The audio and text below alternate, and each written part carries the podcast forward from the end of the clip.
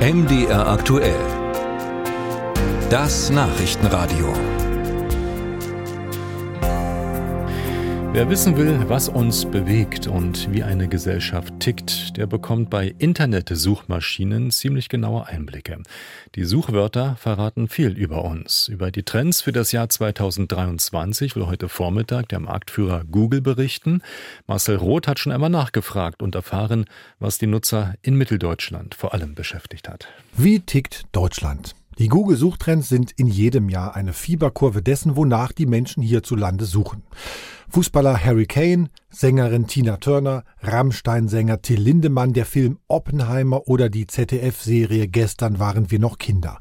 All das sind Suchtrends in diesem Jahr, sagt Hanna Samland von Google Deutschland. In unserer Schlagzeilenkategorie sehen wir große geopolitische Themen wie den Israel-Gaza-Konflikt, was auch das Top-Thema in der Kategorie ist, aber auch lokale Meldungen, wie zum Beispiel den vermeintlich freilaufenden Löwen in Berlin. Ein großes Thema dieses Jahr war aber auch die künstliche Intelligenz, weswegen wir auch eine eigene Kategorie Kategorie erstellt haben. Hier führt Was ist ChatGPT die Liste an, aber auch Fragen wie Was ist KI oder Wie kann ich KI für mich nutzen, waren auf jeden Fall ein Thema. Für den MDR hat Google Deutschland die Suchtrends auch für Mitteldeutschland ausgewertet.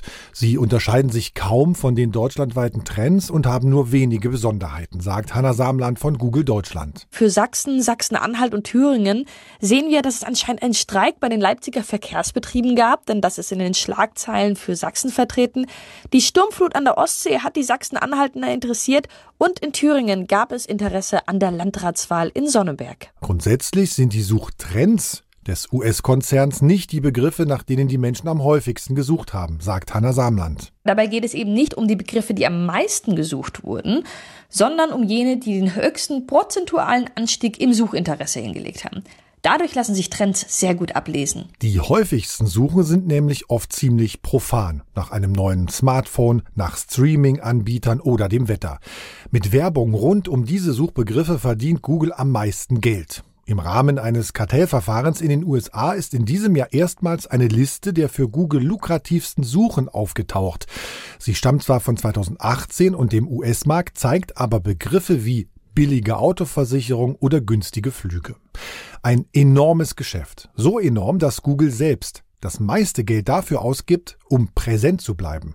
2021 hat Google mehr als 26 Milliarden US-Dollar dafür bezahlt, dass die eigene Suchmaschine die Standardsuche auf Smartphones und in Webbrowsern bleibt.